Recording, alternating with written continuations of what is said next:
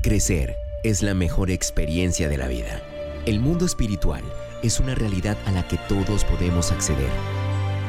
Entra ya a esta nueva dimensión con Pastor Mao a puerta cerrada. Verás lo que nunca han visto y oirás lo que jamás han escuchado.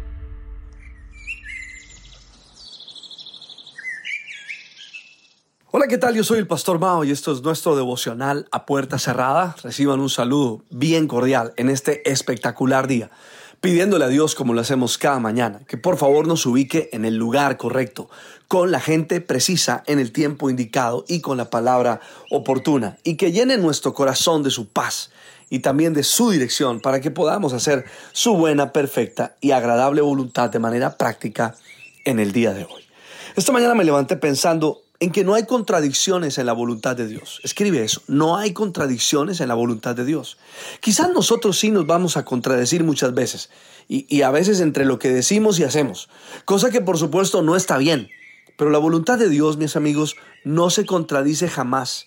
En Dios todo cuadra. Eso lo podemos decir con toda la confianza. En Dios todo cuadra. Por ejemplo, cuando mi esposa y yo nos íbamos a casar, pues pensamos que era importante tener en cuenta, obviamente, la palabra de Dios que nos, nos garantizaba la permanencia en nuestra relación y nos afirmaba su voluntad.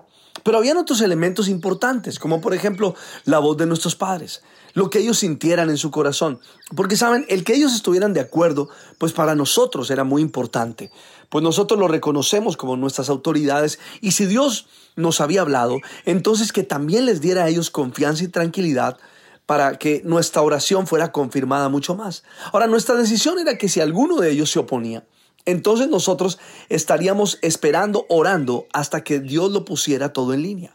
Aclaro de algo, ¿no? Esa fue nuestra manera. No tiene que ser la manera de nadie. Ese, ese es un asunto de convicción y de interpretación. Solo quería contarlo para que tuvieras en cuenta y aprendieras cómo nosotros entendimos la voluntad de Dios para casarnos.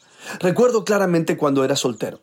Cuando estaba a punto de entrar en un negocio, mi madre se sentó al lado de mi cama y me dijo, no me parece, pero yo me pasé su voz por alto, confiando más en mi experiencia y consideré, que no era necesario prestarle atención.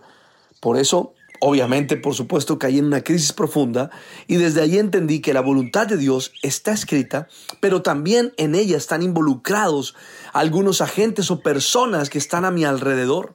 Mis queridos amigos, escúchame. Debe haber coherencia entre mis acciones, mi identidad y la voluntad de Dios. Cada uno de nosotros, sin que nadie se lo diga, sabe muy bien qué tan coherente es con sus palabras y sus acciones. Mira, dale la importancia a la coherencia versus la voluntad de Dios. Sabes, el Señor es coherente. Lo que Él piensa, dice y hace es lo mismo. Y está esperando que nosotros también seamos coherentes. Porque, mira, ¿por qué diría el Señor una cosa, pero con los hechos haría otra? ¿Por qué el Señor nos va a dar una palabra, pero que no concuerda precisamente con lo que está haciendo? Él no actúa de esa manera. La voluntad de Dios nos enseña a reaccionar en las diferentes circunstancias de la vida. Lo digo porque allí es donde se nota qué tan coherentes somos en nuestra fe. Sabes, yo me he dado cuenta con el pasar de los años que la coherencia de la fe no está en lo bonito que hablamos, ¿no? no está en, los mensajes lindos que damos o, en que vamos a la iglesia un domingo o cualquier día de la semana. No, realmente la coherencia de mi fe, entre mi fe y lo que yo soy, está en la manera como reacciono en las circunstancias de la vida. Alguien que ignora la voluntad de Dios para su vida, pues se va a dar cuenta en sus reacciones a medida que las situaciones de la vida van aconteciendo. Por ejemplo, por ejemplo, escucha esto. Daniel, el hombre de gobierno que vivió en Babilonia en los tiempos de Nabucodonosor y también de Darío. Él sabía que estaba haciendo la voluntad de Dios en su trabajo, era un hombre íntegro, ¿no? Ahora, ¿por qué cambiaría sus actos cuando hicieron un decreto en contra de la adoración a su Dios?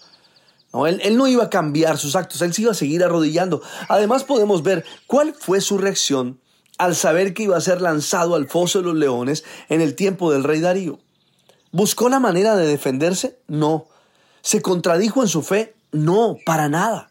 Entonces cualquiera diría, pastor, ¿entonces era la voluntad de Dios que fuera al foso de los leones? Pues mis amigos, tendríamos que decir que sí. Solo es leer lo que sucedió después para ver que Dios estaba en el asunto.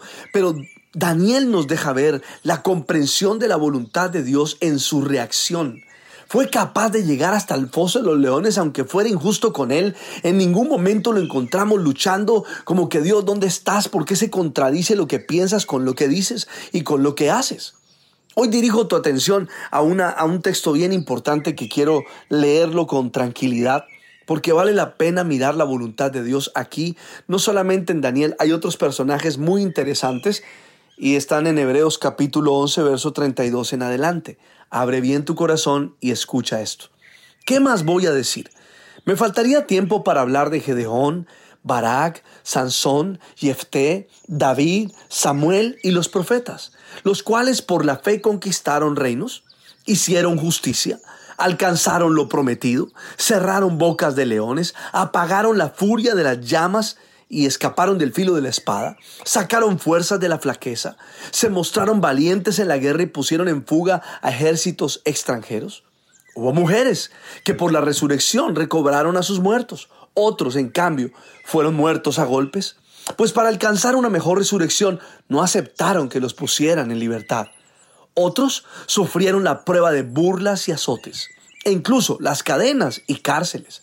Fueron apedreados, aserrados por la mitad, asesinados a filo de espada.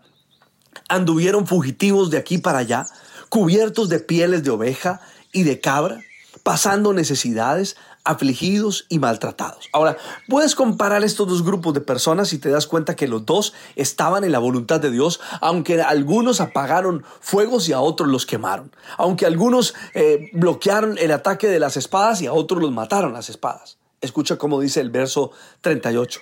El mundo no merecía gente así. Anduvieron sin rumbo por desiertos y montañas, por cuevas y cavernas aunque todos obtuvieron un testimonio favorable mediante la fe, eso no es otra cosa que congruencia, ninguno de ellos vivió el cumplimiento, vio el cumplimiento de la promesa. Esto sucedió para que ellos no, no llegaran a la meta sin nosotros, pues Dios nos había preparado algo mejor. Wow, esto es impresionante. Léelo con calma.